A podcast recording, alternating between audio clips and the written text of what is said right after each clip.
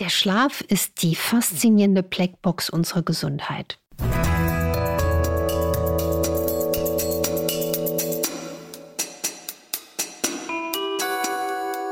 Dr. Anne Fleck, Gesundheit und Ernährung mit Brigitte Leben.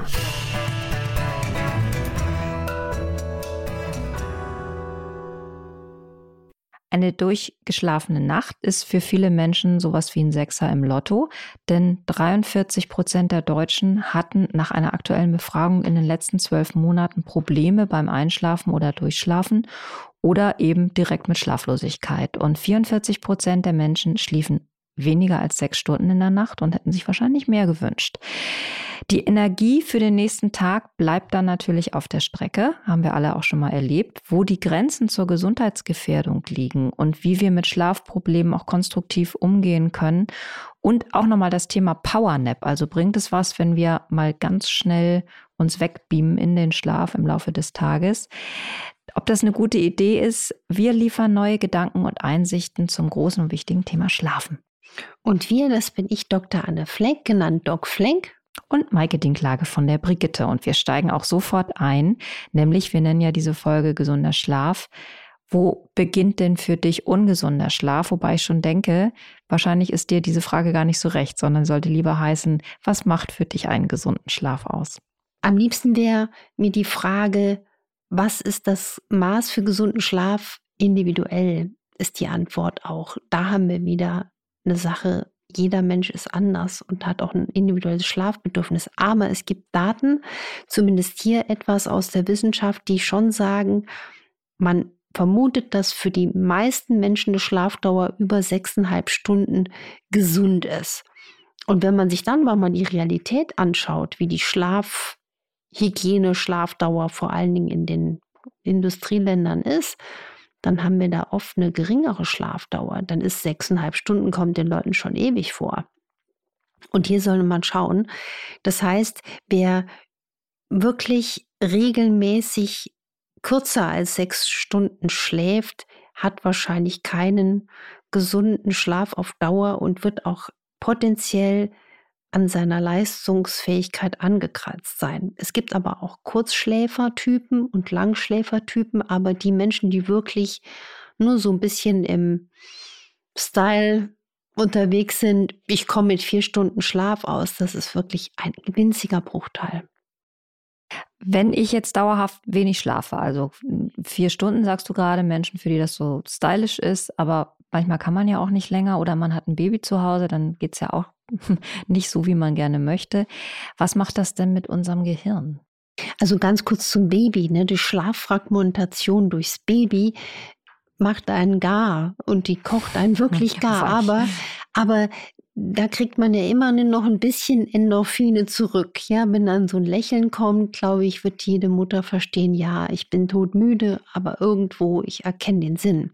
Wenn man jetzt aber wirklich auch durch welche Gründe auch immer, sehr, sehr unter einer schlechten Schlafqualität und auch schlechten Qualität dauert, macht das was, vor allen Dingen unser Gehirn leidet. Wir bekommen also möglicherweise Aufmerksamkeits-, Gedächtnisprobleme, die Konzentration wird immer schwierig, kognitive Defizite und Schlafmangel auch auf Dauer macht einfach auch ähm, sehr, sehr müde. Auch berichten Menschen darüber, sie sind reizbarer, sie sind auch generell, ähm, fällt ihnen schwer, Entscheidungen zu treffen. Man ist einfach nicht im besten Saft.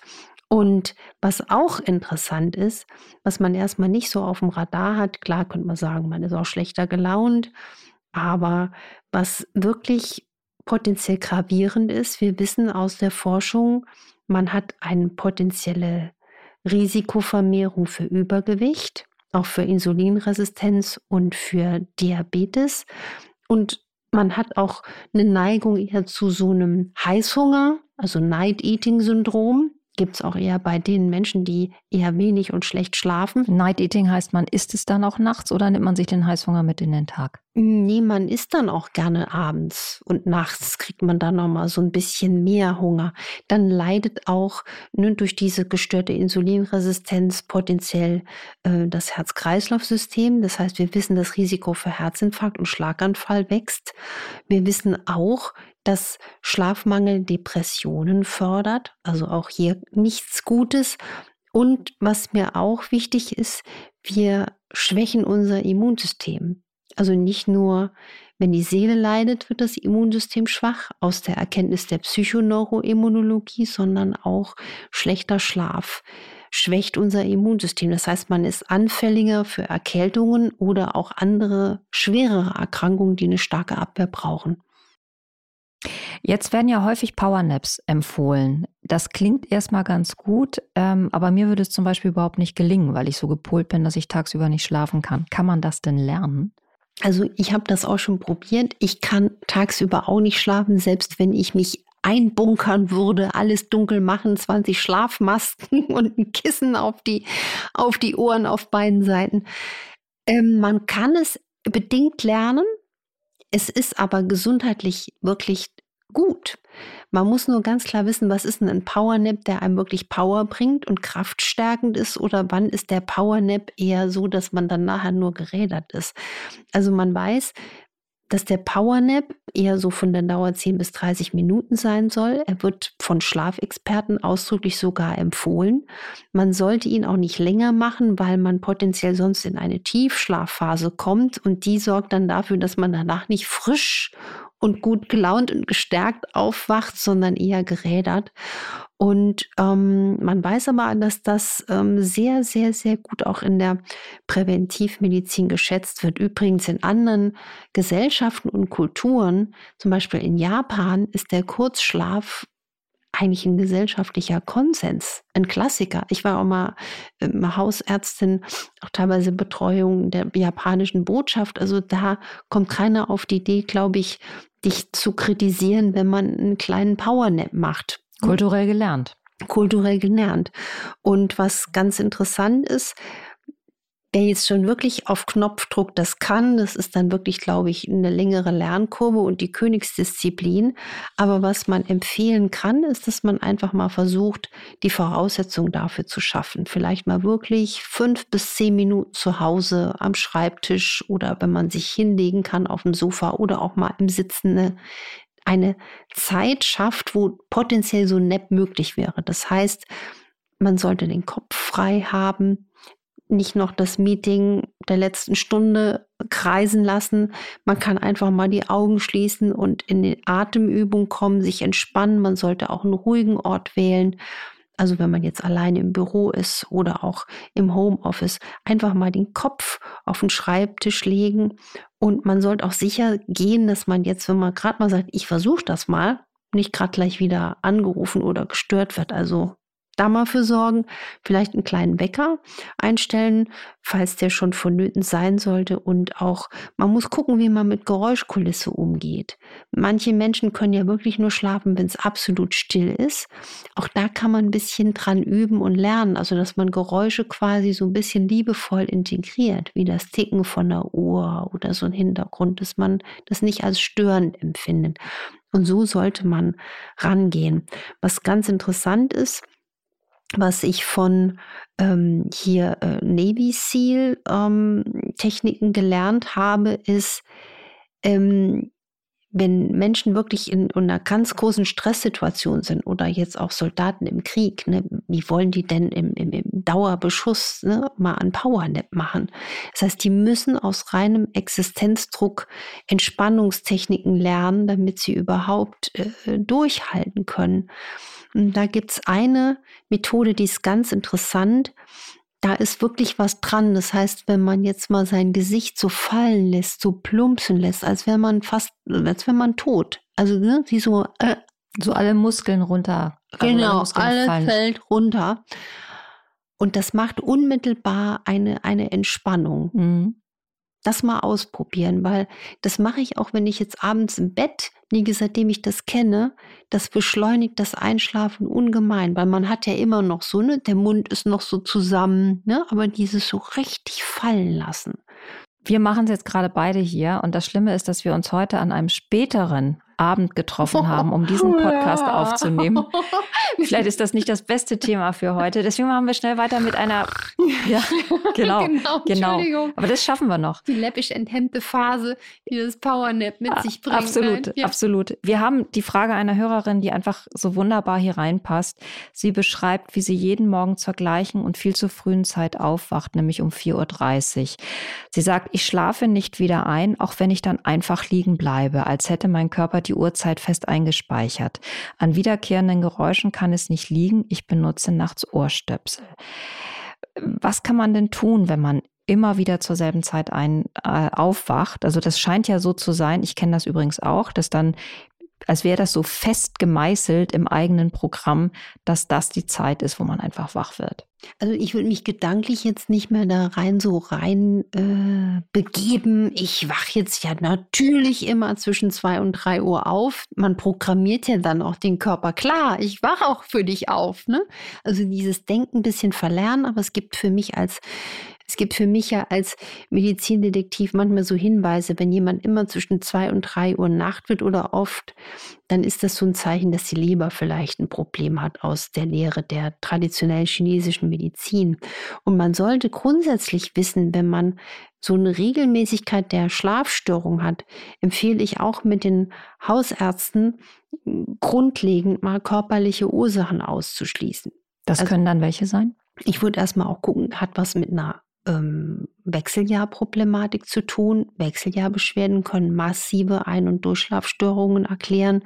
Manchmal empfehle ich auch zu gucken, wie geht's mit der Schilddrüse, hat jemand Probleme mit dem Stoffwechsel, Diabetes, Asthma oder Depression oder Schichtarbeit. Also einfach mal so diese ganz klassischen, banalen Dinge ähm, ausschließen. Und dann gibt es aber auch ein Phänomen, was auch ähm, die Schlafmediziner gut kennen. Das ist das Phänomen dieses Aufwachens zwischen drei und vier Uhr. Das nennt man auch bei den Experten die sogenannte Wolfsstunde. Und das ist auch vom Hintergrund her, von der Erklärung, hat man da, dass die Hormone schuld daran sind, dass wir dann aufwachen würden. Weil die Nacht ist der Tanz der Hormone. Nachts tanzen unsere Hormone Tango und dass manche Menschen gerade in diesem Intervall drei, vier Uhr nachts aufwachen, erklärt man damit, dass das mit den Hormonen zusammenhängt, vor allen Dingen mit dem Zusammenspiel, also mit dem Tanz von Melatonin, Serotonin und Cortisol. Weil das Cortisol dann einfach, also als Stresshormon so hoch ansteigt, das kommt dann so auf das Plateau und es kann sein, dass man dann aufwacht. Und dann wäre es mir ganz wichtig, wenn sowas passiert ist, erstmal nicht schlecht bewerten. Und dann sollte man vielleicht aber auch mal hinterfragen, was für Licht hat man im Schlafzimmer oder guckt man dann aufs Handy und hat das Handy nicht so ein, so ein Night Shift, also so ein bisschen gelbstichiges, gelbstichiges Licht eingestellt, weil dann putscht man sich durch den Einfluss des Lichts wieder hoch. Das wäre auch ein ganz dringender Tipp zur Schlafhygiene, wirklich die blaustichigen Lichteinflüsse am besten schon ab 17, 18 Uhr reduzieren. So handhabe ich es mit meinem Privathandy und mit meinem Rechner, weil ich teilweise auch oft sehr lange noch auch äh, mit technischen Geräten arbeite und sonst würde ich ja gar nicht mehr schlafen können. Wir wissen, dass das Blaulicht wirklich den Schlaf kappt. Wenn man jetzt dann doch mal in so einer Nicht-Durchschlafphase festhängt, also wechseljahrsbedingt oder aus welchen Gründen auch immer, wie kann man denn seine Müdigkeit tagsüber managen? Also hast du dafür einen Tipp? Also bei mir selber, ich bin auch nicht die allerbeste Schläferin. Ich kenne es, dass es so ein, zwei Tage leicht händelbar ist, aber wenn ein dritter Tag dazu kommt, wo ich dann nochmal nicht gut geschlafen habe, dann wird die Müdigkeit so bleiern, dass Altersverrichtungen auch schon ein bisschen schwerer fallen. Ja, also hier würde ich auch immer noch mal motivieren für jeden, jede, die jetzt betroffen ist, hinterfragen, was macht mein Schlaf so schlecht? Ist es eine mangelnde Schlafhygiene? Habe ich Probleme, ähm, die ich gerade in der Nacht wälze? Habe ich Bewegungsmangel? Esse ich abends zu spät oder üppig? Habe ich vielleicht doch an dem Tag doch noch mal exzessiv Kaffee oder äh, Tee getrunken? Auch Rauchen putscht auf. Ne? Das muss man einfach auch noch mal wissen. Wie sieht's mit der Vitamin D, B12 B6-Folsäureversorgung aus? Wie sieht es mit der Omega-3-Versorgung aus? Die Schlafqualität wird nämlich besser, wenn man gut mikronährstoffversorgt ist. Und das sind Dinge, die ich auch immer, immer hinterfragen würde, wie eben auch gesagt, was macht die Schilddrüse? Ne? Auch das sollte geklärt werden und man muss einfach wissen, bestimmte Medikamente können einen auch noch mal so ein bisschen äh, hochputschen. Manchmal sind das Antidepressiva, manchmal auch ähm, andere ähm, immunstimulierende Medikamente, also hinterfragen. Und jetzt zu, noch mal zu der Frage, was kann ich akut dann tun? Also was mir wirklich hilft, ist immer noch mal ein Atemzug an der frischen Luft und selbst wenn man das Fenster aufreißt und mal zehn Atemzüge den eigenen Rüssel in die Luft hängt, Atemübungen dann direkt im Anschluss. Und wenn es zwei Minütchen sind, dann, ich bin ja ein großer, großer Fan von Sebastian Kneip, Pfarrer Sebastian Kneip, der, der Urvater auch dieser, finde ich, ganzheitlichen Medizin, die ja zeitlos modern ist, was er uns gelehrt hat. Und die Wassertherapie, zum Beispiel einen kalten Armguss, wenn man jetzt dann einfach sagt, ich gehe mal kurz in die Toilette und mache mir einen kalten Armguss, um durch diesen Kältereiz mehr Energie zu bekommen. Und hinterfragen, bin ich gerade sehr, sehr durstig? Auch das kann einen sehr, sehr müde machen. Wann ist es für dich ratsam, in ein Schlaflabor zu gehen? Weil auf die Idee kommt man ja vielleicht auch, wenn man einfach nicht gut einschläft oder viel zu kurz immer schläft. Ich kenne es halt vom Schnarchen. Also das ist für mich so das Erste, wo ich dann bei Schlaflabor hellhörig werde. Aber geht das auch bei Einschlafstörungen? Wäre das eine Möglichkeit? Also wenn auch wirklich nach bestimmten quasi probaten ersten Selbstversuchen mit vielleicht auch einem Schlaftee, Passionsblume, Melisse, Baldrian, Hopfen, der abendlichen Einnahme von Magnesium, vielleicht auch einer abendlichen Einnahme von Melatonin, gut dosierbar als Tropfen und unter diesen Nährstoff quasi guten Versorgungen mit Vitamin D, B-Vitamin, Omega-3 und B-Vitamin, wenn sich dann wirklich auch nichts verbessert oder auch diese ganzen Empfehlungen, Atemübungen immer noch nicht den gewünschten Erfolg haben, halte ich den Tipp bei einem schlafmedizinischen Expertenrat zu suchen für äußerst klug. Weil man auch nochmal da die Schlafarchitektur insgesamt betrachten kann. Und Schnarchen, wenn es der Partner merkt, sollte man auch ernst nehmen. Wirklich ernst nehmen. Ich hatte heute eine liebe Patientin, die ist 49 Jahre. Die hat aus eigener Intuition gesagt, ich glaube, ich müsste mal einen Schlafmediziner aufsuchen, weil sie war immer teilweise müde. Aber sie hatte neuerdings auch so mal so Herzstolpern. Und da habe ich gesagt, wenn ihr Körper in seiner unendlichen Intelligenz uns das schon so sagt, dann müssen wir das tun. Und es war ein Volltreffer. Die hat Atempausen über zwei Minuten, also die hat richtig ewig lange Atemaussetzer. Nicht nur so, das ist äh, ein, ein Wunder, dass es ihr nicht schlechter ging. Ja. Und deswegen, auch da wäre mein Rat, die Schlafmedizin sollte nicht zu kurz kommen. Top 3 deiner Einschlaftipps? Ich habe schon ein paar genannt. Also Top 3 ist erstens nicht bewerten und aber abends ein schönes Ritual finden. Also lesen am Abend, wenn man nicht eine hellblaustichige Lampe hat, hilft, finde ich, schön beim Einschlafen. Ein Abendgebet, was einen, wenn man spirituell ist, nochmal erdet und beruhigt, so nach dem Motto, ich kann nicht tiefer fallen als in Gottes Hand das beruhigt, das nimmt auch bestimmte Ängste, äh, bestimmte Rituale auch festhalten. Und ich würde auch nicht im, im Bett zu viel arbeiten, auch wenn es bequem ist, dass der Körper weiß, ins Bett gehe ich, um zu schlafen. Also da kommt dann gleich der Schlafdruck. Und ähm, auch abends vielleicht, wenn man wirklich schlecht einschläft, kann man auch abends von der Ernährung mal die Kohlenhydrate ein bisschen höher fahren weil Kohlenhydrate haben auch aus Sicht der Ernährung einen beruhigenden Effekt. Das ist wie bei Kindern, denen man einen Schlafbrei gibt. Das ist ja nichts anderes. Und das wäre mal ein Tipp. Und wenn es ganz hartnäckig ist, würde ich einen Kneipschen Wadenguss machen.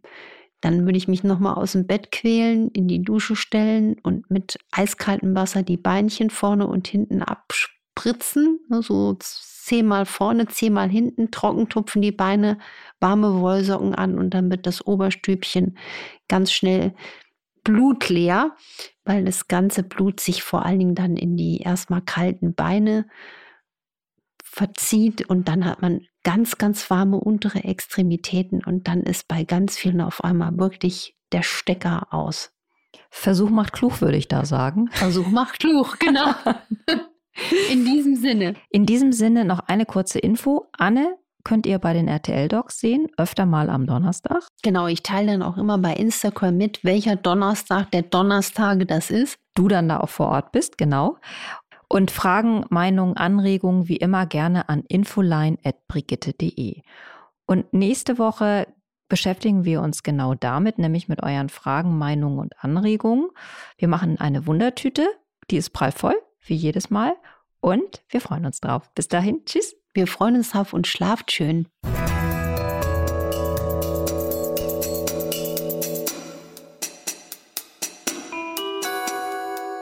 Dr. Anne Fleck, Gesundheit und Ernährung mit Brigitte Leben.